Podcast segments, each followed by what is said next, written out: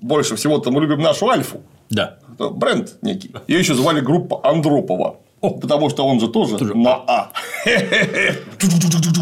А кто тебя привел, кто тебя навел, кто тебя снабдил? Ну, это же бандиты, бандиты, правильно? У бандита револьвер с собой, нож, может быть, там рогатка, я не знаю, что еще, заточка, розочка. Там Ктулху, по-моему, неудобство испытывал. Вот, посмотрите, это ваши друзья Советского Союза, такое чебучи. Ой, ой, ой. Чисто Такеши Китана художественный фильм «Беспредел». Вот именно. Вот альфовцев привлекли, чтобы беспредел прекратить. В смысле? Я вас категорически приветствую, Клим Александрович. Добрый день. Всем привет. А обо что сегодня? Внезапно совершенно выбор темы. Он непредсказуем, как, как, как правило.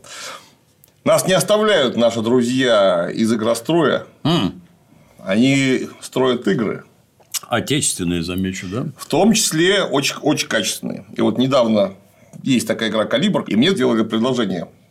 Дорогой друг, не заснять ли нам вам ролик, который можно было бы проиллюстрировать геймплеем из этой самой игры, благо там все очень-очень-очень, насколько я это понимаю, приближено к реальностям.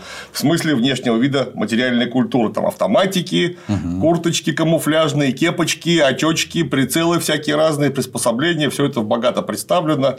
И, конечно же, игрушка это не про ракету «Калибр». Но нет, это про спецназ разнообразный. Спецподразделения, которые там тоже очень богато представлены от наших Альфы и Вымпела до немецкого КСК. И... Ну, понятно, там всякие разные Navy Seals. Вот все это. Все, всех их очень много. Исключительно.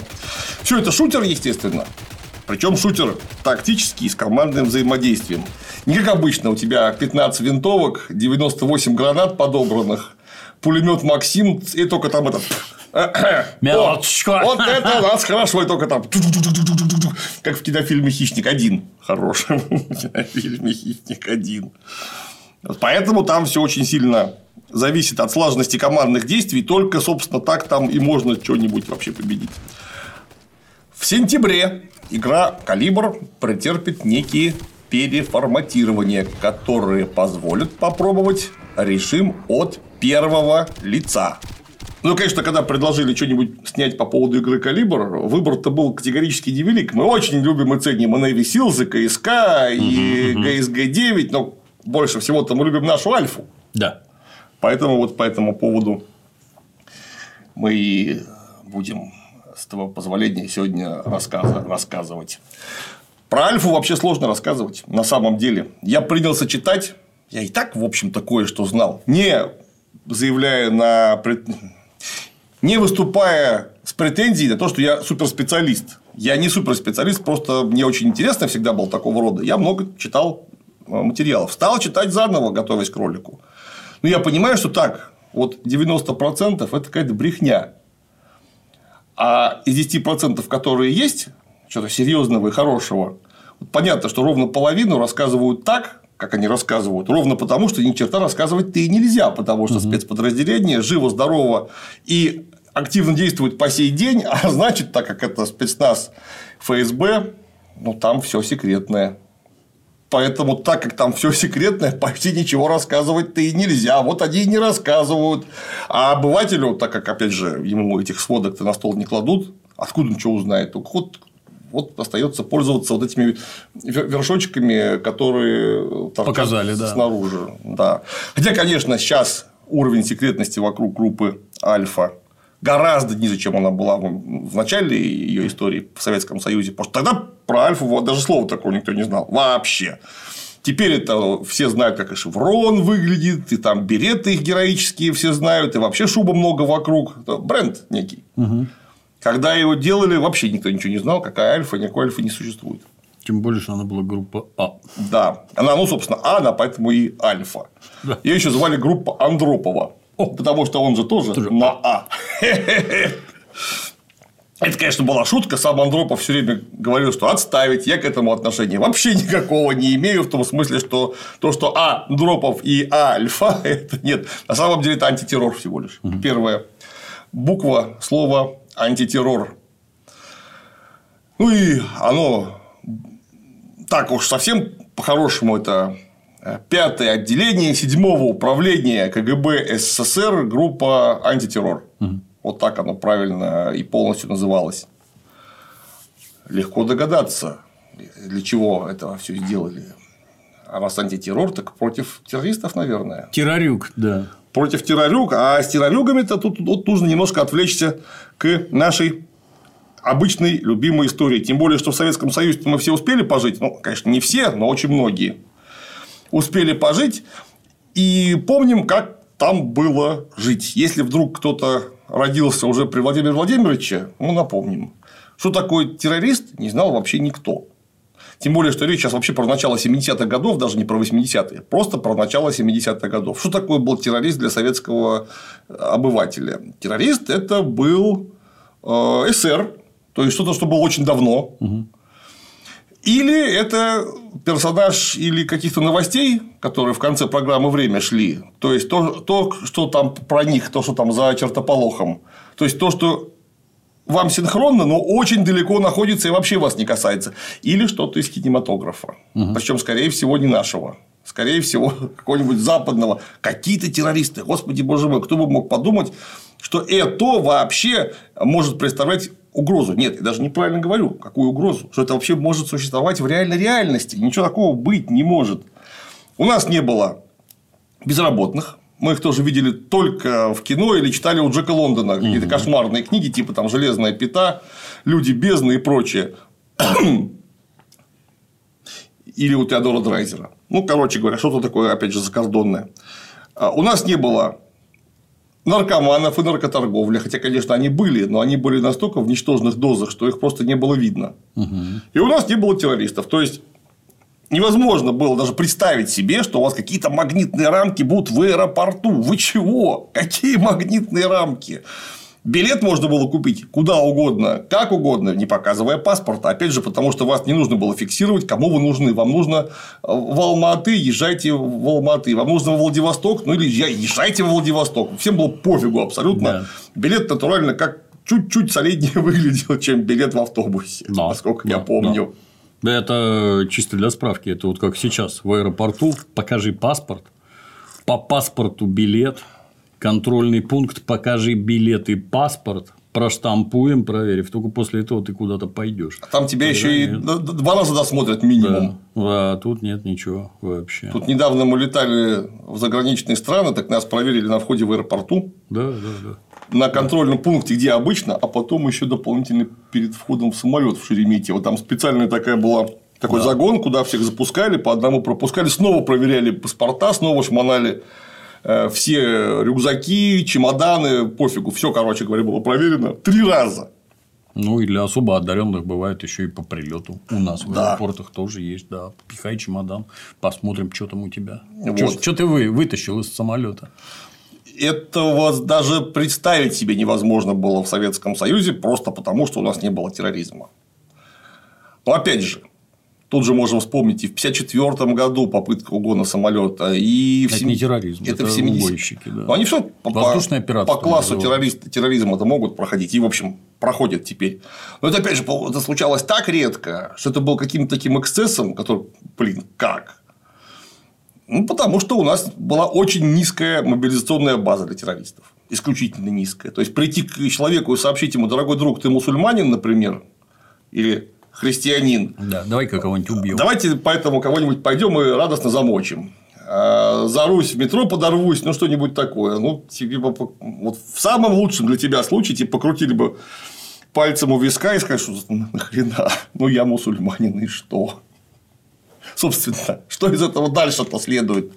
Ну, потому что у всех была работа, еда гарантированная, угу. причем настолько гарантированное, что это же как воздух воспринималось. То есть оно просто есть будет и всегда будет точно совершенно. Жилье, медицинские услуги, образование любое какое-то, в принципе, захочешь получить, куда угодно можно было. Вне зависимости от того, ты из Кишлака, из, из, из Москвы, ты мог оказаться где хочешь. В МГИМО поступай в МГИМО, только чтобы у тебя мозги были на месте. В Мархи не очень было, только Магаревичи попадали. Да. А в МГИМО попроще. Да, конечно, были блатные места. Все-таки говорим уже об излете Советского Союза, но все-таки оно это не воспринималось как какая-то действительная препона. Если люди хотели, в самом деле было очень нужно, получали любое образование. А отсюда у тебя всякие перспективы по работе, а значит, по материальному благосостоянию. Спрашивается, когда у тебя такие перспективы, нафига тебе динамитом обматываться? Ну, кто бы это такое мог придумать? Но звоночки все-таки, так повторюсь, это излет Советского Союза. Звоночки были самые нехорошие. Потому что, во-первых, э, появилась внезапно диссидентствующая публика. Как мы потом на практике увидели, все эти представители, как правило, золотой молодежи могут отчебучить что угодно и отчебучивали что угодно. Вот, например, когда самолет угнали дважды. Да. Один раз некие литовцы, другой раз некие грузины во главе с человеком с говорящей фамилией Церетелли.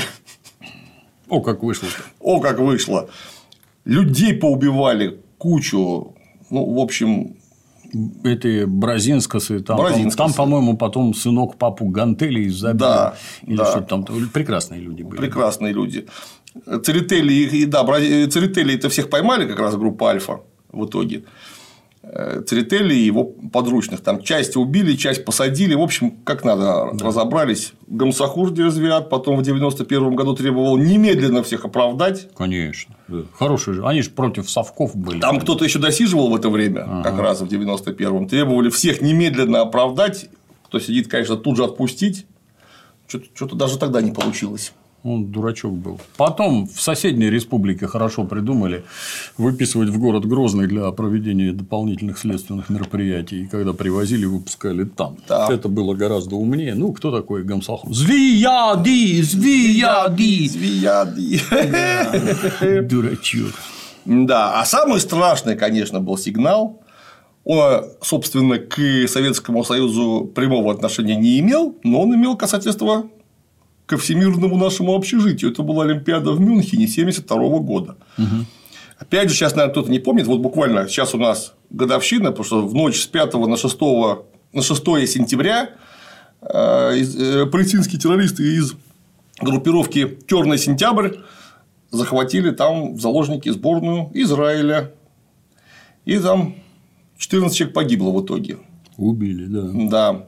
Включая одного представителя немецкого спецназа полицейского, который пытался штурмовать, штурм полностью сорвался, потому что спецназ-то был не настоящий, тогда его просто и в Германии-то настоящего спецназа у ментов не было.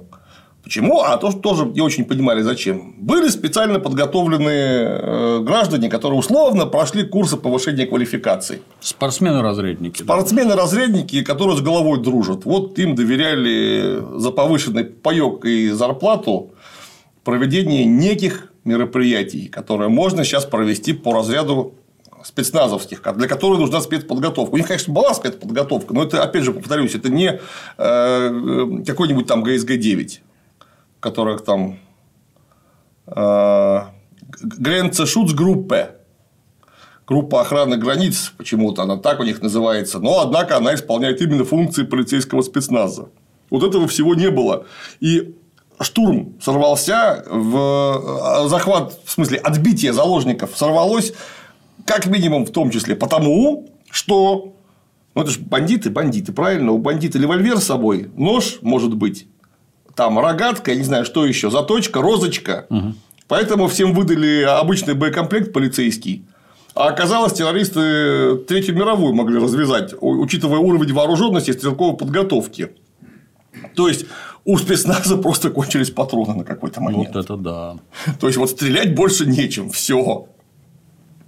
Ну, при этом, небось, там снайперов кругом не посадили, которые стреляли Опять же, не начала. умели. Да, да. Ну, увы, весь такой опыт, он кровищий только накапливается. Вот, потому что, опять же, Бундесвер как вполне себе настоящая армия. Вот в поле они могли бы организовать огневое взаимодействие как надо. А тут же вопрос-то в том, что вы в городе, и тут миллион человек живет гражданских. И плюс там еще и заложники. Вот что с ними да. делать?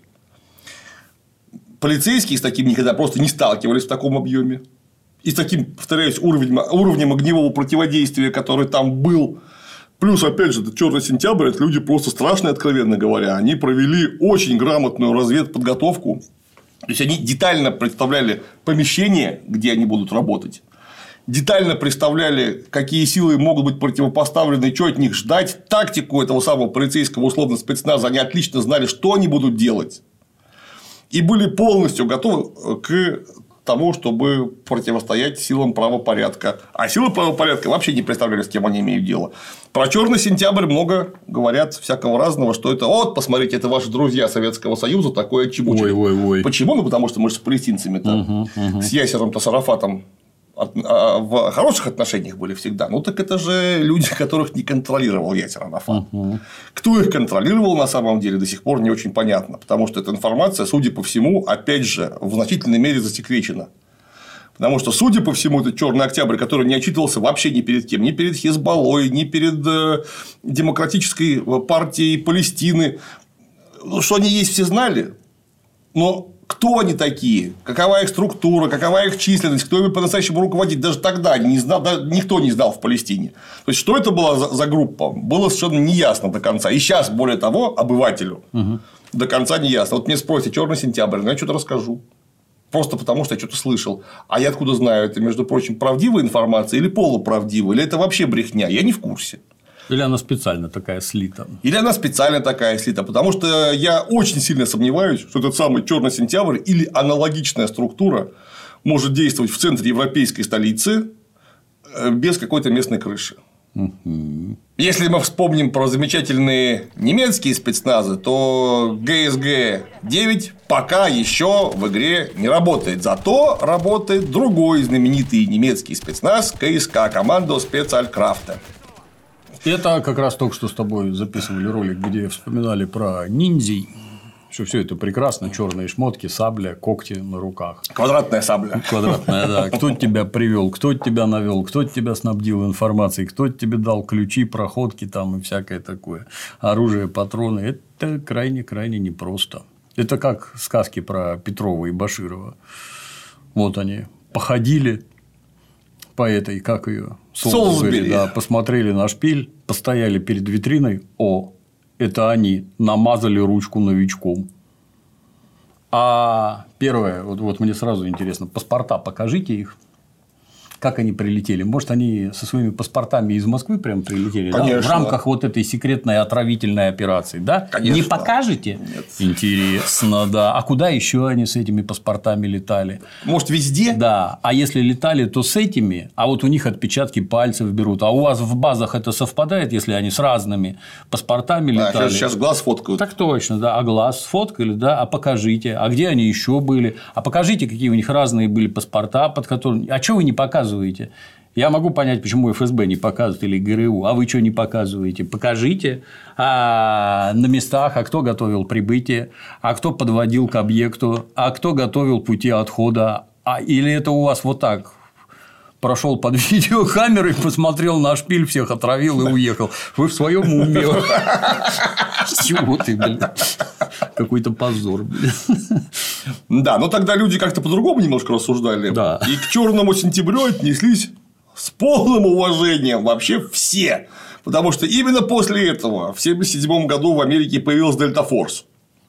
Их это да. супер их элитный спецназ, который как раз, в общем, занят э, в том числе антитеррором, хотя далеко не только им. Э, и французский этот ГИГН появился ровно тогда, и ГСГ-9 немецкая точно после этого же появилась. Ну, просто все поняли. Немцы первые да. пострадавшие были, да, естественно. Да, да. Да, и израильтяне тут же озаботились, не помню, как у них назывался правильно их, э, и называется правильно их спецназ, вот который именно для этого заточен. Но неважно. Факт в том, что все перепугались. А наши перепугались больше всех. После немцев, разумеется. Потому что 1972 год уже было понятно, что 80 -го года Олимпиада будет в Москве. А если там такое отчебучат? Ну, потому что если в Мюнхене отчебучили, так они точно так же и в Москве могут. Может быть, не эти, какие-нибудь uh-huh, другие. Uh-huh. А это же будет позор на весь мир. Конечно. Немцы-то это потом лет 20 никак не могли отплеваться, что это не, не виноваты и ни при чем. А мы-то империя зла там уже сразу будет все всем абсолютно понятно, что, во-первых, а, не уберегли, да. б, скорее всего, сами подстроили Конечно. и вообще. А вот если, например, возьмут и постреляют американскую команду. О! Так это не просто террористы, это выращенные вами террористы. Да. Про команду-то свою они никогда и не вспомнят, они ее специально пошлют для того, чтобы самим убить, но свалить на нас. А такого быть не должно. Да, и поэтому Андропов сильно заговорил с тоже очень небезызвестным человеком, начальником седьмого управления КГБ СССР Алексеем Бесчастным, о том, что как-то надо, чтобы такого, во-первых, а, у нас никогда не было, и, б, вообще неплохо бы таким спецподразделением, которое может профессионально противостоять вот таким угрозам, обзавестись. Федор, надо уже что-то На, решать. Надо что-то, надо что-то решать, надо что-то решать. Причем, опять же, это было не очень э, понятно, почему, потому что у нас милиция есть. Ну... Есть внутренние войска, и они же вот внутри все, они да. могут справиться с любой проблемой. Так вот нет, не могут. Кстати говоря, потом выяснилось нечто похожее и у нас, когда не дождались группу Альфа во время захвата самолета очередного. Милиция полезла на штурм сама. В итоге там постреляли такое количество людей. В том числе выпрыгнувших из самолета и бежащих в сторону. Самолет сгорел, в общем, какой-то позор получился в итоге. Потому что все-таки для настолько сложных мероприятий нужны очень специально, специальным образом отобранные и подготовленные люди. Ну, хотя бы, например, хотя бы, например, что, чтобы лезть в самолет, не в каждый, они все разные. Ну, вот там люки, например, есть, через которые можно вылезти в пассажирский салон. Ну, половичок, подняв там половичок, наверное, надо порезать. Должны быть специальные защелки, чтобы гражданин ловко выскочил и не один и помчался куда надо. Еще при советской власти сажали, когда началось это воздушное пиратство специальных милиционеров с пистолетами, который сидел в хвосте, а негодяя надо было стюардессе похлопать и сказать, вас пилот зовет, он раз башку в проход, Счастливого пути. Воздушный маршал. Да. вот. Но это не решение. В самолетах стрелять опасно. Именно что. Да. Плюс, если уж мы про самолеты говорим, самолеты все разные. Да. А значит, вам нужно регулярно проходить специальные учения на разных самолетах, чтобы вам предоставили все самолеты, которые могут быть захвачены, и вы точно знали, куда бежать, где сортир расположен, куда, в какую сторону дверь открывается, как пепельница привинчена. Короче, все знать. Чисто чтобы... Суворов и Измаил. Ну, Сбоку построить свой Измаил, его да. три раза взять, а потом пойти взять настоящий. Да.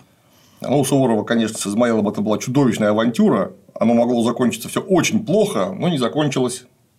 А закончилось хорошо. А закончилось хорошо. А тут ты все-таки ты дома у себя, а не у чужого Измаила. Да. Поэтому нужно потренироваться. Милиция не, не имеет даже приблизительно возможности такого рода даже тренировки осилить. А когда им? У них вообще-то есть своя, очень много своей работы. А по этой работе нужно кучу писанины проводить а, и потом снова работать. Когда им заниматься штурмом самолета, учебного штурма самолета? Некогда.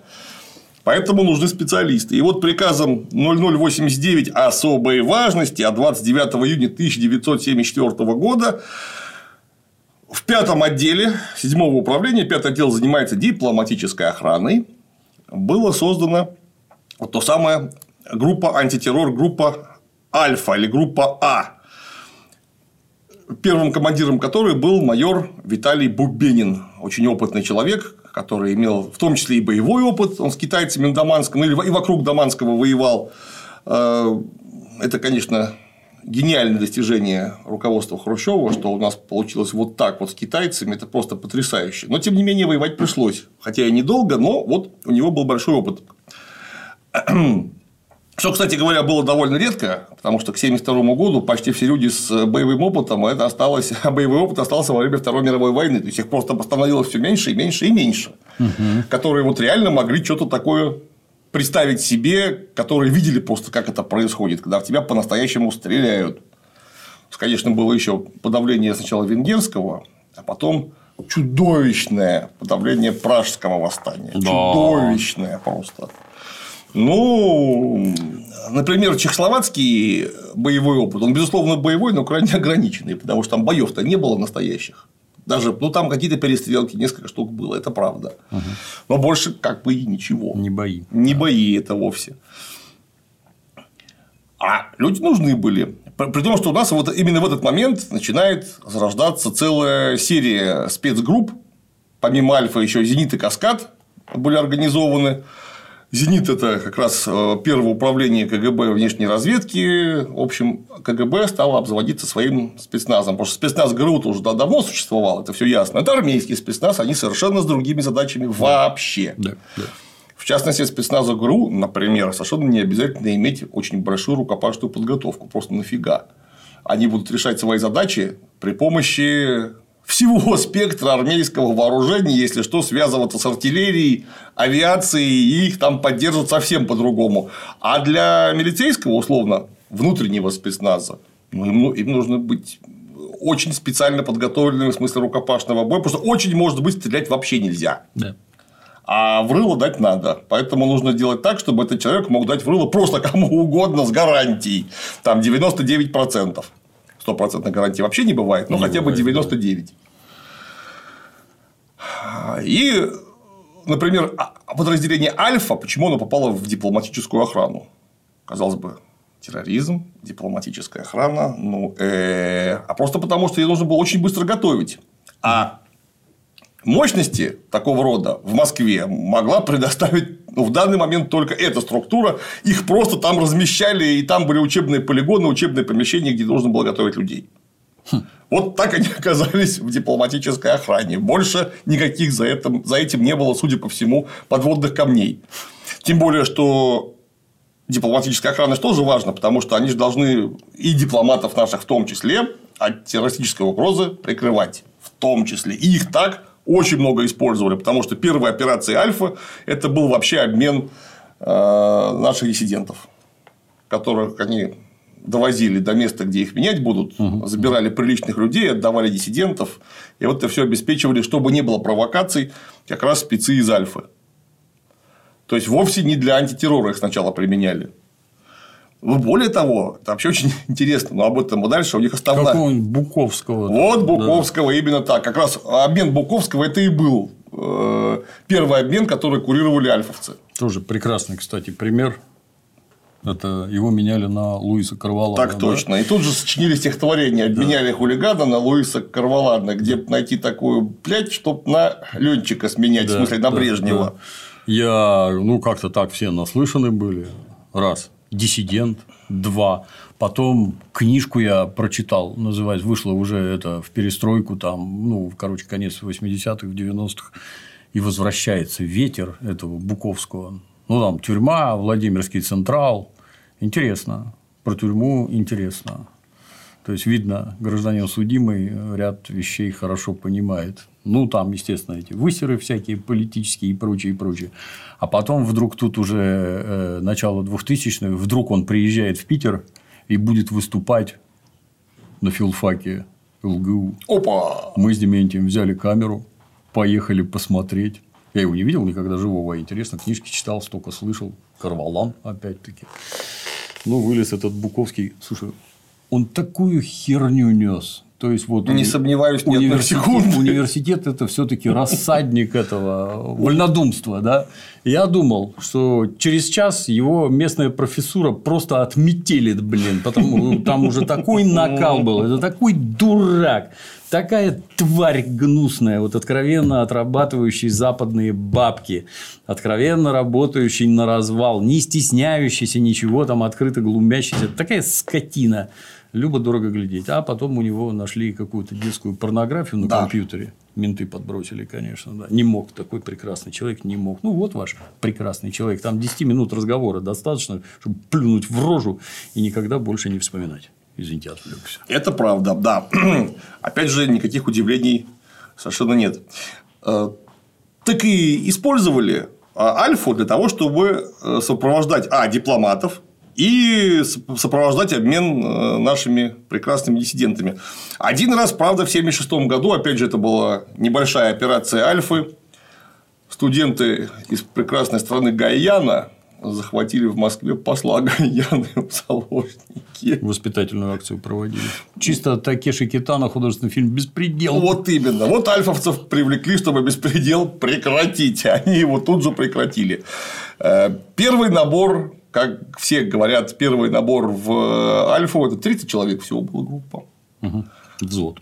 Да. Но это были прям боженьки, все поголовно, потому что понятно, что когда у тебя 30 человек, можно на каждого столько внимания и ресурсов уделить, что, во-первых, там оказалась масса людей, которые со службы наружного наблюдения. То есть люди очень с развитым быстрым мышлением. То есть, когда нужно принимать решения быстро, моментально и только правильные, никаких других. Ну, плюс, конечно, нужно, чтобы была обязательно разрядность по какому-нибудь спорту, чтобы умели с парашютом прыгать, стрелять, бегать, это все. Идеальное здоровье, обязательно московская прописка, потому что брали только москвичей. Первый набор весь московский, потому что они только в Москве базировались. Угу.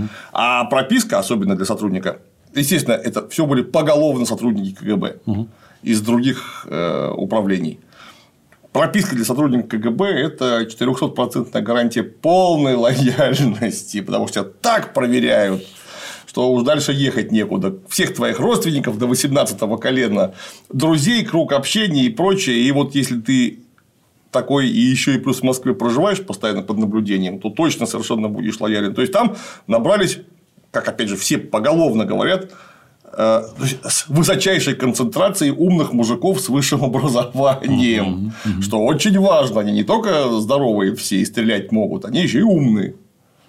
Тут есть небольшая разница. У нас, когда известную структуру не буду называть, при ГУВД создавали, и было выдано предписание отрядить туда некий процент от каждого подразделения, естественно, туда одних алкашей и дураков отстроить. Подальше от нас. Художественный сериал «Прослушка», помнишь? Да, Дебилов собрали. Бывает и наоборот, да, тут грамотно. Итак.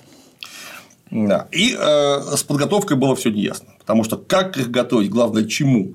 Угу. Ну, потому что никто же не знает, как это. Сейчас уже там 40-летний опыт самых разных спецслужб, налажены были совсем до недавнего времени э, культурные обмены, пожалуйста, американцы, немцы, кто угодно, японцы приезжали к нам, мы к ним, там соревнования да, да, спецназовские, э, всякие конференции. Не скоро опять начнется, я уверен. Да, Но... Совсем недавно еще было. А что вы делаете? Да. Ну как, переговоры. А если отказываются, выгоняем танк и складываем дом. В смысле? Ну. Да. Ну, опыт говорит именно за это. Вот так. А что людей-то тратить своих? Ради чего хотелось бы узнать? Ну, если никак, ну вот получается в том числе и вот так. На это тоже нужен печальный, горький опыт. Именно так. Да, а вот тогда опыта-то не было, и было неясно, как их готовить, чему готовить. И нужно было специальное снаряжение, потому что очень, очень быстро стало понятно, что для штурма, скажем, самолета или здания армейская ХБ вообще не подходит. Не годится. Никак. Потому что там можно зацепиться за что-нибудь, нашуметь, нагреметь. Это нельзя. Нужны специальные штурмовые комбинезоны. Вопрос. Какие, черт возьми? Ну, когда... Вот как вот, сшей мне хорошие комбинезоны для штурма. А какой он должен а быть? Какой? Из какой я тебе сошью все, что хочешь. Из какой, какой тряпки? Хотелось бы узнать, да. как. Вот что за обувь у тебя будет? Мне, когда ХБ в армии выдавали какое-то вот постоянно вот такие, оно вот такое вот клином вниз расходится на античная туника. Да, у меня шея из него торчит, как карандаш из стакана там, а это зачем? Там все время объясняли, что если на тебя напалм попадет, то ты не расстегивая пуговиц, там выскочишь из штанов, курточки и всего такого. Нет, такое не надо, это не функционально. Да. А, а какое должно быть? Понятно, хорошо бы подсмотреть у западных коллег, так они сами только начали все это делать. Угу. Что у них? А если они неправильно все придумали? Хотя, конечно, у западных коллег тоже очень много чего позаимствовали. Все-таки это альфа-то становилась не один год, к тому времени уже и соседи успели что-то придумать. Все, что они придумали, немедленно было доставлено к нам и примен... А, а, осмысленно, изучено и применено. Группа Альфа – это не только ветеран нашего спецназа, но еще и ветеран игры «Калибр», потому что появилась вместе с «Вымпелом» одна из первых.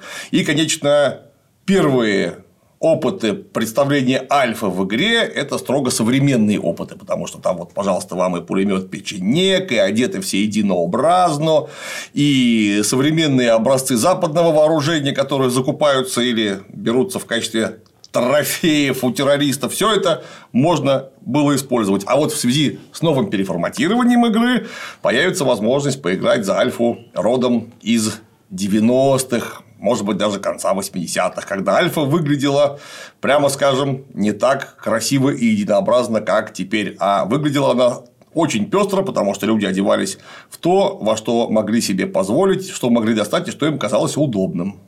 В частности, эти вот теперь знаменитые спецназовские шлемы с забралом, с прозрачным, угу. это же их позаимствовали на Западе и грандиозно их улучшили наши лучшие каски. Побольше цинизма, киса. Вот. Людям это нравится. Так точно. Ну, тем более, тогда же вообще никто не стеснялся в смысле украсть. Обязательно надо украсть. Конечно. Если можно украсть, так лучше украсть. Лучший способ творчества – позаимствовать. Воровство у других авторов. Позаимствовать у автора. И, конечно, численность расширили. В 1977 году сменилось руководство, там э, некто Г.Н. Зайцев стал э, начальником Альфа, который очень долго, 14 лет пробовал на посту, начиная с 1977 года, получается, ну, почти до конца Советского, практически до конца Советского Союза он там прослужил. И даже немножко дальше. Так вот, он, по сути дела, эту группу создал такой, какая она, в общем-то, и получилась вообще в итоге. Вот та самая знаменитая Альфа. Угу. Почти в два раза расширили состав угу. до огромной численности 56 человек вместо 30. Два взвода. Ну, один Еще не рота. Один усиленный, усиленный. Ой, сильно усиленный взвод. И их стали применять ну, обычно группами там, по 2-3 человека для того, чтобы затыкать какие-то дыры для сопровождения дипломатов. Опять же, еще раз обмен диссидентов. Шесть попыток угона самолетов было предотвращено, угу. в том числе иногда и со стрельбой. Это, повторюсь, конец Советского Союза, эти звоночки начали звучать все, все чаще, потому что все у нас начинало постепенно быть нехорошо. А, да, 28 марта 1979 года в Москве пытались обезвредить первый раз человека с самодельным взрывным устройством.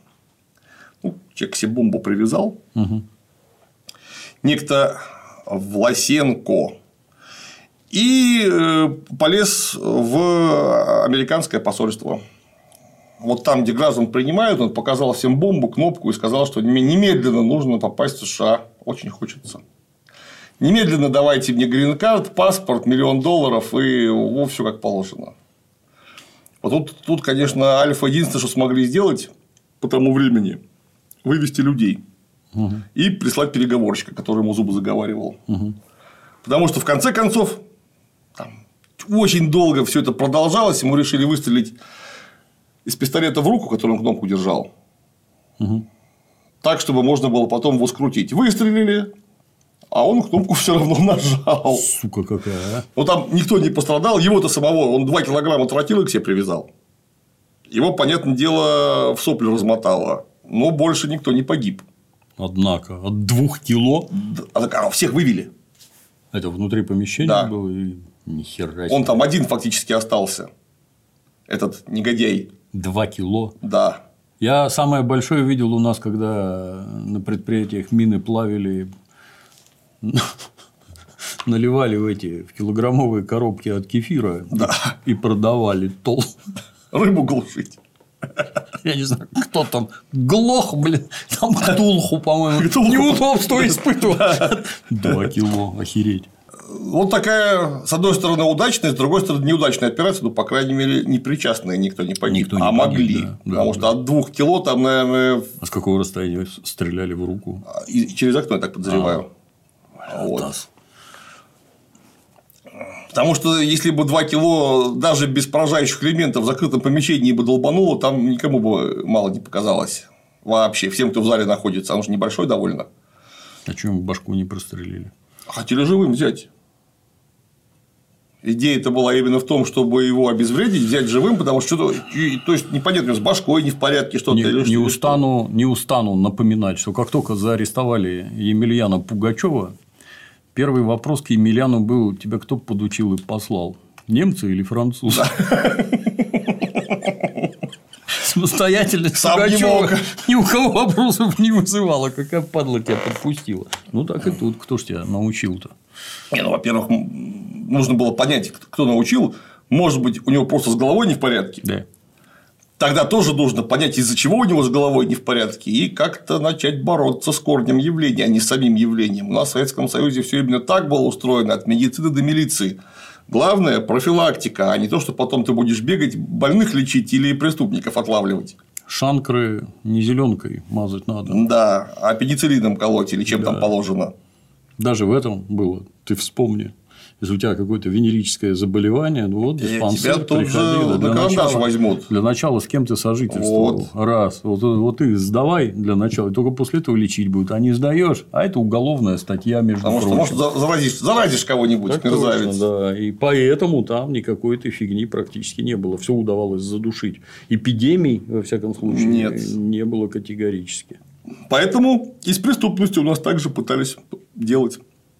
То есть, даже вот человек с э, бомбой, которая к себе примотана, ну, это, во-первых, а, неслыханное ЧП, потому что такого у нас не было никогда. Ну, вспомни там, то есть, это вот, вот когда там некий Ильин, помнишь, который хотел Брежнева застрелить, да. а вместо этого подстрелил космонавта Берегового. Да. Ну, ШИС, что, ШИС. 20... Береговой, это с Донбасса, который как раз. Конечно, да. Ну, 20 лет в дурдоме. Ну, это ж эксцесс, так сказать. Это неправильный человек. Правильные люди таким не занимались. Но, тем не менее, они были, они есть и будут. И вот как раз для общения с ними такие и нужны. В том числе. Ну, и опять же, да, это очень важно понять, что почему у Шиза голова так повернулась. Для чего его не убивать надо, а лучше, если, конечно, возможно, его в плен взять да. и сдать его на опыты потом. Да в поликлинику, что в поликлинике над ним провернули некие бесчеловечные эксперименты, как это было принято в Советском Союзе. Да. Всю мощь карательной медицины включили Обрушить. немедленно, обрушили на него. И стало понятно, откуда он такой появился, почему у него именно в эту сторону башка искривилась, и что вот такого больше не было никогда, или, по крайней мере, минимизировать явление такого рода. Это очень правильно было. И вот тут-то как раз мы подходим к тому, что эта группа, которая антитеррористическая, она вдруг оказалась в первую очередь очень здорово натренирована на, на штурмы каких-то помещений, объектов и прочее. И поэтому ее использовать только в качестве антитеррористического э, подразделения, ну, как-то неразумно, потому что на нее уже очень много ресурсов тратится. Нужно, в принципе, ее использовать для штурмов. Ну, конечно, самый знаменитый штурм – это группа вроде как заточенная бороться только с террористами, провела 24 декабря 1978 года в Кабуле. Штурм дворца Амина знаменитый. Таджбек. Да. Специальных исторических реконструкций в игре «Калибр» нет, но есть разнообразные тематические локации. В частности, если мы вспомним про штурм дворца Амина, есть локация под названием «Дворец эмира, которую вдруг легко спутать с дворцом Амина. Это не он. Это не, не он. Это вообще самая знаменитая операция Альфа Эва, которая была по сей день. Тут нужно сказать, конечно, что работал там не только группа Альфа, там работал точно так же Зенит из первого управления, была смешанная группа Гром, так называемая. И их же прикрывал 340 рота 345-го отдельного воздушно-десантного полка и так называемого парашютно-десантного, разумеется, воздушно-десантного полка и так называемый мусульманский батальон, батальон из спецназа ГРУ. У нас вообще-то, кто вдруг не знает, в спецназ брали только всяких разных славян. Никаких людей из республик там вообще никогда не было. Не потому, что не доверяли людям из республик, просто потому что там все-таки еще оставался а чудовищные пережитки, которые достались со средних, со средних веков, угу. которые были до сих пор не изжиты и не изжиты до сих пор. Более того, как только вожжи ослабли, они Расцвело. пышным цветом да. расцвели.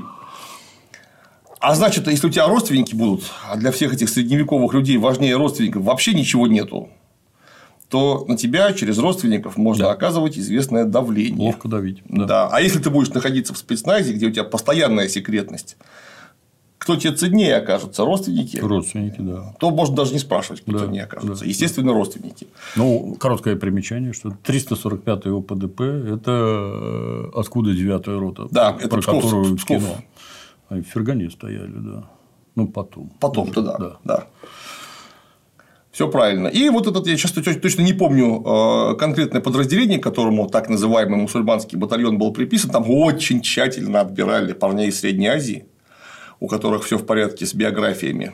и с образованием, так, чтобы их можно было применить в этом самом спецназе во внешней разведке. Для ну. чего? Для того, чтобы они могли работать в местах типа Кабула, где они физиономиями отличаться не будут. Потому что белую славянскую рожу как ты не маскируй все понятно с тобой. Ты языка правильного не, не, не важно, знаешь. Да, что это таджики и узбеки, которые знают язык. И, и они просто живут массово в Афганистане, например. Невозможно это. Как, как ты его. Ну, понятно, там по говору-то ясно, с севера ты с юга и всякое такое. Но тем не менее, это таджики и узбеки. Для многих открытий, что Афганистан населен не только пуштунами, а гигантским количеством узбеков и еще более гигантским количеством таджиков. И, кстати, там же еще монголы проживают, всякие айраты. И там же национальности в Афганистане безумно огромное количество. Как у нас. Да, Примерно. ну поменьше, конечно, но тем не менее, все равно для вот такой страны очень да, много. Да, ну и показали они себе, себя там, мое почтение, они отлично воевали. Там ни у кого никаких претензий нет. Ну, генерал Дудаев вакуумными бомбами херачил единоверцев как раз неподалеку от расположений 45-го ОПДП. Ну, нормально получалось. Да. Потом скурвился. А так что, был нормальный советский генерал. И гражданин Масхадов был лучшим Лучший артиллеристом да, южной группы войск. Блин, прекрасно себя показывали. Да, как раз наоборот, они ж это. Как все люди из деревень, из кишлаков, когда ты никто, а советская власть тебе дала возможность стать вообще кем хочешь. И они ими и становились. Хорошо воевали. Да. Очень хорошо. А, сразу вспоминается без всяких дураков прекрасный фильм Ридли Скотта «Black Hawk Down». Вот там в самом начале Эрих Бана идет по Сомали в черных очках, которые как автомобиль стоят. И что-то высматривает. Как ты там что-то высматриваешь? Разведчик такой. Разведчик. Понимаешь, что ты даже не как славянин от узбека отличаешься, а ты как белый от негров. Тебя за километр видно, и тебя все будут пальцами показывать. Как ты не маскируешься. Да, да, да. Вот для этого именно нужны одноцветные собственные парни, которые могут там работать. И, кстати говоря, работали они там за некоторое время до того, я имею в виду мусульманский батальон, как начался штурм дворца Амина. Почему? Вот тут нужно остановиться буквально тремя мазками. Только сам Хафизула Амин семь раз требовал введения советских войск на территорию Афганистана. Семь раз. Чтобы получить некую опору. Потому что он, как мы помним, оказался у власти не совсем законным способом, а именно Нурмухаммад Тараки, его предшественник, им был свергнут и потом убит вместе с частью семьи, кого удалось поймать. Тараки, не скажу сколько раз, но тоже сильно не один, требовал ввода советских войск на территорию Афганистана, то есть до Амина. То есть почему-то все руководство Афганистана, невзирая на чудовищные разногласия внутри себя, требовали ввода советских войск на территорию Афганистана. Ну, я так понимаю, что удержаться у власти, то есть остаться живым самому и сберечь своих родственников и единомышленников можно только опираясь на какую-то внешнюю силу, третью, которая вот придет и не даст хотя бы тебя убить, блин, хотя бы это как-то мирно разрешится. То есть, когда их разоблачают вот этих всяких, ну, пацанов можно понять, жену, детей, родню, маму, папу как-то жалко, наверное. Естественный ход событий. Не просто так всякие эти деятели как какой-нибудь этот Маркис или кто там, кто там на Филиппинах, помнишь, ну вот давайте убежим в США и там запрячемся. Ну, тут вопрос, если кому не нравится, ну а что тебе больше нравится, чтобы тебе башку отрезали и твоей семье сначала перед тобой, или все-таки куда-то убежать, или кого-то позвать, чтобы от тебя беду отвели. Вот... Но советские руководители держались крепко, то есть отбрыкивались изо всех До сил. До последнего отбрыкивались. Да, да, да. И это, обращаю внимание, как мне кажется, когда говорят, что вот американцы организовали нам там, ну, мы вам ваш Вьетнам организуем, ну, наверное, не совсем правда. Это... Там и без этого настолько все сложно и запутано. У нас, к сожалению, а может, к счастью, страна очень большая была, остается тоже большая, только заметно меньше. Но тем не менее, Советский Союз был очень большой. Больше Советского Союза только планета. Угу. И у нас масса интересных границ. А Афганистан – это одна из самых интересных мест на наших необъятных границах. Потому что что ты там не делай, там окружение такое у Афганистана и географическое положение такое, что там обязательно будут проблемы. Афганистан – это место, где проблемы, начиная с Александра Македонского. Для многих опять открытие, да. Просто потому, что Афганистан это центр Евразии, это перекресток миров. Все очень заинтересованы в Афганистане. Там ни хрена нету, правда. Ну, так, по большому счету. Я люблю замечать. В Коране Александр прописан как Искандер Зулькарнайн, то есть, то есть двурогий. двурогий. В джентльменах удачи это особенно ярко видно. Да. Так. Ну да, там, конечно, есть всякие полезные ископаемые в Афганистане, там еще замечательно растет мак, что тоже огромная проблема. Но в целом, конечно, можно было бы обойтись без Афганистана. Если бы он находился в каком-то другом месте, Да. ну, был бы просто страна, где довольно бедная земля, одни горы и бараны, что там делать? Но он находится в месте, куда можно одновременно попасть в Советскую Среднюю Азию, одновременно попасть в Пакистан, ну и дальше считай Индия, и одновременно можно попасть в Китай. То есть, если ты там господствуешь, у тебя масса преимуществ сразу образовывается. Поэтому именно туда полез Александр Македонский. Именно поэтому, когда он помер, вдруг оказалось, что Селевк, его полководец, сказал, что это мое будет. А вы мне все тут козлы, мои бывшие коллеги, вообще больше не нужны. Мне и тут хорошо. И, да, и там тут же, пожалуйста, Бактрийское царство, которое просуществовало очень долго. Вот его только Кушаны раздолбать смогли в итоге. Ну, а дальше то же самое было с монголами, которые тоже вынуждены были захватывать Афганистан и так далее и тому Да, подобное. да, и поэтому у Советского Союза не было никаких вариантов, вне зависимости от наличия или отсутствия американской дружеской помощи. Да, да, да. Мы были вынуждены контролировать Афганистан или не контролировать. Тогда его будут контролировать, ну, в этот раз американцы. А в предыдущие англичане, А в которые предыдущие- живут с другого конца глобуса, но почему-то в Индии и в Афганистане им было страшно интересно. Да. Почему? Хотелось бы узнать. А просто потому что. А нам, значит, не должно быть А просто интересно. потому, что англичане очень боялись, что Российская империя откусит у них Индию. Да, ну, не да, физически да. ее откусит, а просто установит там свой контроль. Поэтому нужно было захватить Афганистан, который будет просто гарантировать, что через перевалы ни российские войска, ни российские да, дипломаты спокойно не перейдут. И они это, это сделали. Да, и точно так же Российская империя двигалась до Памира Алая, или как его зовут, просто потому, что вот через него перейти нельзя. Тут наша естественная граница. Вот. И Советский Союз был просто обречен Да. на то, чтобы или контролировать Афганистан, а значит контролировать Среднюю Азию, ну или это будут американцы. И Как это сейчас и произошло. вот э, Хафизулла Амин, несмотря на то, что он заигрывал Советским Союзом, это был человек, который был, прямо скажем, в этом самом НДПА, Народно-демократической партии Афганистана, э, ну, своего рода диссидент. Он был точно совершенно никакой не коммунист, Ни в коем случае. ни в коем случае. И он точно так же прекрасненько смотрел на Запад. Потому что самое главное, кем был Хафизулла Амин? Он был местным жителем, глубоко укорененным в местную систему этих родовых отношений. Он точно так же смотрел на американцев. Ну, то есть, если советские войска не придут, просто его поддерживать. Да. Ему не важно было там коммунисты, капиталисты. Туда американцы.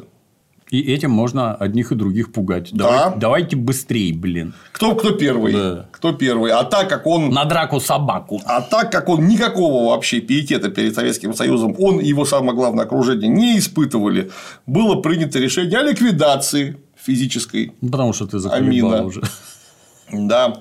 Чё И, ты и впоследствии нужно было доставить туда друга Советского Союза Бабрака Кармаля, который был в это время послом в Чешской социалисти... Чехословацкой социалистической республике, Советской социалистической республике. Вот он, ну, нужно было его из ЧССР доставить в Кабул. Что и было сделано. Но сначала был штурм. Штурм был на самом деле чудовищно сложный, потому что, во-первых, даже если посмотреть на фотографии, туда невозможно подобраться скрытно к этому дворцу. Он просто стоит на, на горке, Да. и это ну, крепость Все фактически. видно. Да. Все видно. Кроме того, внутри ну, там больше роты охраны. То есть там человек 150-200 это было уж точно совершенно. Где конкретно находится Амин, ну, он же мог, а дворец большой, он мог в любой, в любой из там 25 спален оказаться. А может вообще на кухне, например. Вот где его искать? А искать его нужно, и нужно его или брать в плен, или уничтожать. Очень быстро. А кто это может сделать? Ну, понятно, Альфа и Зенит. При помощи спецназа ГРУ, которая готовила почву, и при огневой поддержке героев-десантников. И вот э, там чуть, чуть меньше 60 человек пошли на штурм. При том, что спецназ ГРУ и десантники, они, в общем-то, в само помещение э, не врывались, как штурмующая колонна. Угу. Они обеспечивали прикрытие. Умудрились потерять двух человек всего лишь при этом. Именно из спецназа э, из нашего. Одного там как-то очень некрасиво получилось.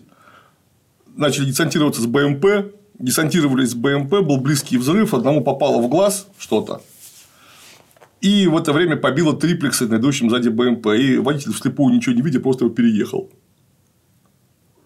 Ну, тут тоже потерял ориентацию из ранения. Угу. Ну, а водитель вслепую как ехал, так и поехал. И два БМП потеряли еще. Ну, там вообще ни хера не видно. Меня когда на танке учили, то первый раз залезший, ну, там тебе люк открыт, и ты видишь, в общем-то, куда едешь. Да. А когда закрывают, Мама дорогая, а что вы в эти дырки видите да вообще? Не, не, не, ну, там, почти ничего не танку, видно. наверное, плевать, конечно, но я лично с трудом управлялся. Настолько там ничего не видно принципиально просто. Вот, всего там 14 человек погибло с нашей стороны. А, при том, что, повторюсь, внутри дворца там усиленный рот сидит. И еще вокруг ну, больше тысячи человек точно, условно полк. Ну, а у нас на круг всего выходило вместе с, с ГРУ, вместе с мусульманским, вместе с, с мусульманским батальоном, вместе с ВДВшниками чуть больше 540 человек, ну, батальон, условно говоря, mm-hmm. то есть батальон против полка. И вот всего 14 человек потери. Серьезные мужчины были. Дворец взят, Амин уничтожен. Прямо там же. То есть это прямо операция такого класса и такого уровня, какой, в общем наверное, больше никто никогда и не проводил. По сей день, по крайней мере, да дай бог, чтобы дальше не проводил, но тем не менее сделано было просто великолепно. Ну а дальше э, в 1979 году в Кабул доставляли именно друга Советского Союза Бабрака Кармали вместе с друзьями, с Мухаммадом Асламом Ватанжаром, Нурахмедом Нуром и прочими другими, которых мы хорошо помнили из советских газет в результате. Э, в дальнейшем Альфа была активнейшим образом задействована в вообще афганских событиях. То есть очень мало было серьезных операций, где бы Альфа не была задействована. Тут же нам укажут, сейчас смотрите, вот совки эти придумали вроде как повод от террористов обороняться, угу. а сами вон что делают. Ну так, друзья, все абсолютно спецслужбы, которые были э, организованы как антитеррористические, используются как штурмовые во всех странах мира. Вообще. Вот так открытие. Потому что, опять же, ждать, пока появятся террористы и кормить вот этих вот 500 человек, ну, теперь уже по 500 они все в основном, там, ну, батальон, просто так, какой смысл? Надо что-то штурмовать, так они умеют. Вот идите штурмуйте специальное обучение, специальная высочайшая подготовка, суперснаряжение, вот их применяют на очень острых участках политического фронта. Хотя, конечно, и против террористов они боролись, я имею в виду альфовцев, в том числе. Не, ну понятно, в штыковые атаки такие ходить не должны, они для другого. Дороговато. Да, но для другого используются успешно и постоянно. Повторяюсь, это не советская специфика, это так просто вообще тупо везде. Потому что вот Дельта Форс тоже антитеррористическая изначально была. Ну вот Сомали. Только а вот, пожалуйста, пожалуйста, Сомали. Да. да, вот Сомали, и что? Вот вертолет упал, а вот давайте там пошлем пацанов вытащить. Ну, пошли и вытащили. Да. Явно это не антитеррористическая деятельность. Ну, хотя, конечно, можно назвать ее, как можно. американцы регулярно и делают антитеррористической. Едем на другой конец глобуса с авианосцем, и там борем террористов в гнезде. Прежде чем стрелять, надо сказать, он хочет на нас напасть. Наброситься. Да. И каждый раз срабатывает. Да. Ну и, конечно, высшим достижением в Советском Союзе Альфы, я имею в виду на территории Советского Союза, это обеспечение безопасности Олимпиады 80, которая угу. прошла без сучка, без задоринки, все, кто хотя бы теоретически мог организовать хоть какой-нибудь шухер, были загодя усилиями, конечно, не только одной Альфы, далеко, в первую очередь, милиции и КГБ, отловлены, изолированы. И за 101 километр. И за 101 километр высланы. И поэтому Почему я говорю выше достижения? Потому что ради амина пришлось сильно стрелять. Угу. А вот тут так, как надо. Да. Полный идеальный результат без единого выстрела. Вот это именно то, как должны работать по-настоящему качественные спецслужбы. Чтобы тихо, тихо, тихо, тихо, тихо, тихо. А результат, вот какой поставили, такой и есть. Угу. Они, собственно, поэтому и спец, чтобы действовать незаметно, скрытно и очень эффективно. Я считаю, что лучше фактически ничего и не было. Да. Но в 80-е годы, как мы понимаем, все, все вроде было, все вроде было хорошо. В 80-м году никто вообще и подумать-то не мог, что пройдет всего 11 лет, и наступит Горбачев, а потом и Ельцин. Вот кто бы мог подумать? Никто не мог подумать. Поэтому альфа в это время употреблялась. Вот там в 81 году в октябре в Орджоникидзе были массовые беспорядки молодежные. Вот там Альфу прислали молодежь в ум привести. Привели, привели в ум. Очень наглядно. 12-й Всемирный фестиваль молодежи студентов в Москве. То же самое. Нужно было обеспечивать порядок. Обеспечивали порядок. Э, нужно, опять же, на Всемирном фестивале, делегата которого на пароходе, пароход обеспечивали безопасность вместе с боевыми пловцами Черноморского флота. То есть, вроде бы э, операции совершенно мирные, но, однако, э, были и очень я бы сказал, сложные боевые операции, потому что Ту-134 в 1983 году пытались угнать, как мы помним. Угу.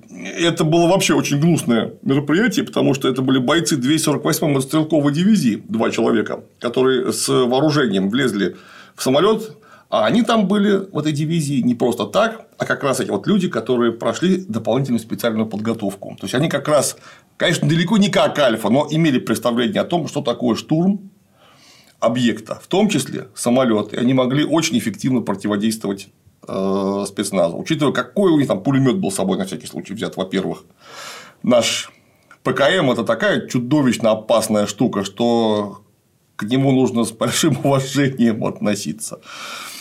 Там, правда, конечно, было очень интересно, потому что эти два Мельников и Колпакбаев, эти два лося потребовали себе наркотики привезти. Если ты собираешься биться с бойцами Альфа, первым, первое мероприятие нужно упороться. Да. Совершенно очевидно. Хотя бы по стакану выпить, да. А лучше сначала по стакану, а потом упороться. Мы им туда подмешали снотворные, они поставили, все уснули, их всех взяли в плен. Какие идиоты, господи. Ну, на самом деле перепугались-то, конечно, все, Еще. потому что эти-то козлы могли устроить, ух, какую бойню при помощи пулемета в самолете, там половина бы не выжила, если что. Это, кстати, хорошо еще, если половина. Ну, понятно, 18 ноября 1983 года только что мы вспоминали. Грузины, золотая молодежь во главе с Оси и Иосифом Церетели тут Ту-134 захватили. Вот их удалось обезвредить. Ну, а также арестовывали а, а, неоднократно Э, иностранных шпионов или агентов иностранных шпионов. По-моему, 12 эпизодов альфовцы отличились.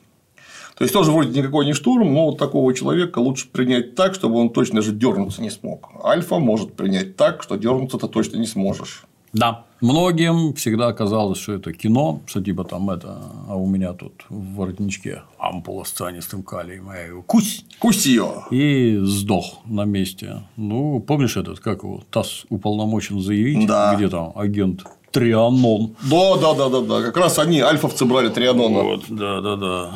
Там опасно даже возле трупа стоять, настолько суровые яды, поэтому чтоб не дернулся, сука. И тут же кляп в рот, да. чтобы не кусался. Шар красный.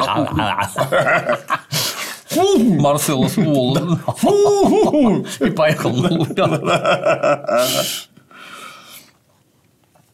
В 1986 году в Уфе там тоже бойцы внутренних войск Мацнев, Ягмурджи и Ефрейтор Коновал свалили с воинской части и опять захватили. Да, сначала они обстреляли милицейский УАЗ, завалили двух милиционеров, потом захватили Ту-134, там 7,6 пассажиров и потребовали в Пакистан их отвезти.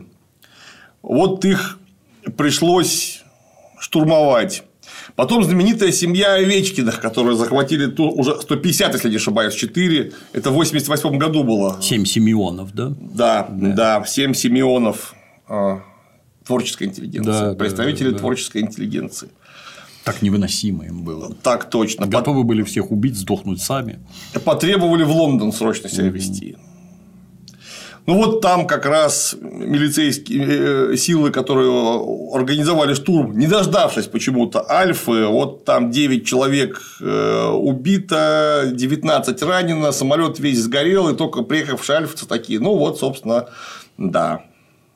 Вот так оно, собственно, вот и выглядит. Там другое дело, конечно, что их же нужно было отвезти э, в финский город Котка, угу где уже из Финляндии они полетели бы в Лондон, а их посадили у нас тут, в Вещево. Угу. Они не, не сразу поняли, что это не котка. не котка, а потом, когда поняли, там очень может быть, что они просто не, не дождались бы альфы. Поэтому, возможно, конечно, милиция просто вынуждена была заниматься несвойственными им обязанностями, выполняя их но вот бог его знает. Тем не менее, когда занимаются специалисты, получается одно дело, когда занимаются не специалисты, получается совершенно по-другому как-то. Далеко не так хорошо. Ну и что, что такое 88 год? Это перестройка, сам ее разгар. Михаил Сергеевич организовал все настолько здорово, что у нас на Кавказе начались. Какой это прекрасный был человек. Да. Он да, хотел как да. лучше между... То есть, у нас вся страна была накрыта буквально международными, э, межнациональными конфликтами какими-то. Вот куда ни, э, что не вспомни. У нас в Прибалтике, ну, казалось в Советском Союзе, что спокойнее, чем Прибалтика, места вообще быть не может. Приезжаешь в какой-нибудь Вильню, Сталин, Ригу, я везде бывал. И там, и там, и там, и там вот тишина, спокойствие, чистота и порядок. Все эти местные парни, что литовцы, что эстонцы, что латыши, они э, невозмутимые, вроде как малотемпераментные, та, да, тали, да нет далеко. Опять же, это выставочные республики были, да. где было много, много чего такого, чего не было даже у нас в Москве, по крайней мере, так, на виду. Угу. Там тебе, пожалуйста, что взрослым было очень важно. Алкоголь такой, алкоголь секой, телевизоры шелялись тут продаются, которые у нас просто было не купить в конце 80-х годов, там, в середине 80-х, никакими силами, иначе как по каким-то связям, а, а телевизоры шелялись были очень хорошие. Тут же у тебя, ну, как ни крути, это же европейские города, у тебя европейская архитектура, такое все необычное, очень было красиво всегда. И там всегда было очень тихо. У нас можно было ночью слышать какие-нибудь э, порывы славянского веселья, там, там, бедам, бедам, кто-нибудь за воротник закладывает. Ничего подобного. Приезжаешь в любое место в Прибалтике, там в 9.30 как вымерло все. Все, все поголовно отошли ко сну, спят. И вот оказывается, что в этой тихой, спокойной Прибалтике, где в 21.30 все отбивались спать, угу оказались возможны вот такие да, вот да, да. события, какие мы потом увидели, куда пришлось туда ОМОН в Ригу засылать, там кого-то лопатками бить. В общем, ужас, что такое. В это же время у нас... Лопатками в Тбилиси. А, в Тбилиси, да. Опять девятая рота 345-го УПДП. Опять отличилась. Обратно гвардеец-десантник гнал старушку, сколько там, три километра. Старушка бодро да, мчалась. Мчалась три километра. Гвардеец-десантник не мог ее не догнать. Мог догнать Точно там же в, в Азербайджан вынуждены были направлять вместе, кстати говоря, с Вымпелом и Витязем. Да, и там девятая рота была. И там да, тоже Баку, да. Точно. То есть мы на самом деле все эти события не можем даже вот, ну, натурально перечислить, сколько их было. Вот так за один ролик специально вспомнить все в конце 80-х и в 90-м году волнение, события там всякие разные были настолько нехорошие, что так даже кругом пожар. Просто пожар. Был. А эти наши люди, которые стояли во главе центров принятия решений только вентиля откручивали. Можно и это, и это можно. Давай, жги. И надо ли говорить, что э, Альфа, несмотря на то, что это люди супер высочайшего класса подготовки, у них просто начала падать элементарная материальная база, потому что если мы будем говорить про начало 90-х, уже про Российскую Федерацию, Альфу, которую вынуждены были посылать в Чечню, например, но у них там были потери гораздо больше, чем во время штурма дворца Амины, просто потому что у них очень сильно упала подготовка. Ее постоянно перекидывали эту альфу из ведомства в ведомство, было непонятно, кто ее командует. Ну и, конечно, вот что альфовцы сделали молодцы. Они в 93 году не стали стрелять по мирным, ни в 91-м, ни в 93-м не стали стрелять по мирным жителям. То есть, знаете что, это давайте без нас как-нибудь разбирайтесь вот там танки лупят по парламенту и так далее. А вот, конечно, они и сторону правильную не выбрали. Ну, с одной стороны. С другой стороны, это теперь мы знаем, какая страна правильная, какая неправильная, потому что много лет прошло, и, в общем, масса подробностей вскрылась. Ну, вот чего Альфа не делал, так это она со своими не воевала. За что им огромное спасибо. Ну, сейчас альфа – это альфа, это понятно. Туда ломятся все причастные, чтобы попасть именно в альфу служить. Что, в общем, наверное, совершенно заслуженно. Опять же, что делает альфа сейчас, мы знаем. Вот столечко. Это правильно, потому что, повторюсь, спецназ только тогда спецназ, когда про него ничего не известно. Да. Он специально для этого такой создан. У нас даже про спецназ ГРУ никто не знал никогда, что вообще такое есть. Слова такого не знали, кроме причастных. Я лично я узнал только из американского кино. Да. И какого-нибудь этого резуна, где там аквариум. Да. Я вот из аквариума узнал только, да. когда появилось. Был сильно удивлен. Удивлен я был не наличию такого подразделения, а зачем про такое писать. Не надо про такое писать. Это потому что секретик. Да, так вот, все можно посмотреть в игрушке Алькалибр. Все современные средства, которые использует спецназ из нам известных, разумеется, все представлены от, от пулемета печенек, заканчивая крайне редким пистолетом, например, ПП-2000. Конструкция как раз наших гениальных разработчиков вооружения Грязева Шипунова. Отзывы о нем самые неоднозначные. Но я в пистолетах слабо понимаю, поэтому не могу как-то свидетельствовать. И можно поконкурировать с коллегами. По конструк... опасному бизнесу. Конструктивные коллеги из других не менее опасненьких подразделений. Словом, если хотите поиграть, поиграйте. Игрушка а, хорошая, насколько я в этом разбираюсь. А в целом оружия в игре много? Оружия в игре не просто много, а его столько, что про него, я не знаю, ролика три писать надо со специалистами. Э, быстрее не получится его как-то э, описать и представить. Его очень много. Я даже не могу вспомнить все позиции, которые я там за полчаса 40 минут игры успел увидеть. Все как мы любим. По-богатому. По-богатому всего очень много. Куда же бежать? За что хвататься? Я думаю, традиционно под роликом будет ссылка на игруху. Можно будет на нее наброситься, нажать на эту ссылку и проследовать в калибр и уже хвататься за всякое. Ну, а альфа что? Служите, братья, или как? Работайте, братья, правильно говорить. Работайте, работайте, работайте. Да. работайте. Вот у нас один из немногих таких счетов, который остался со времен Советского Союза, который работает с не меньшей эффективностью по сей день. Да. Будем играть. Хотя бы у Берса пойду посмотрю, на что похоже. Хорошо. Спасибо, Клим Саныч. Стараемся. На сегодня все. До новых встреч.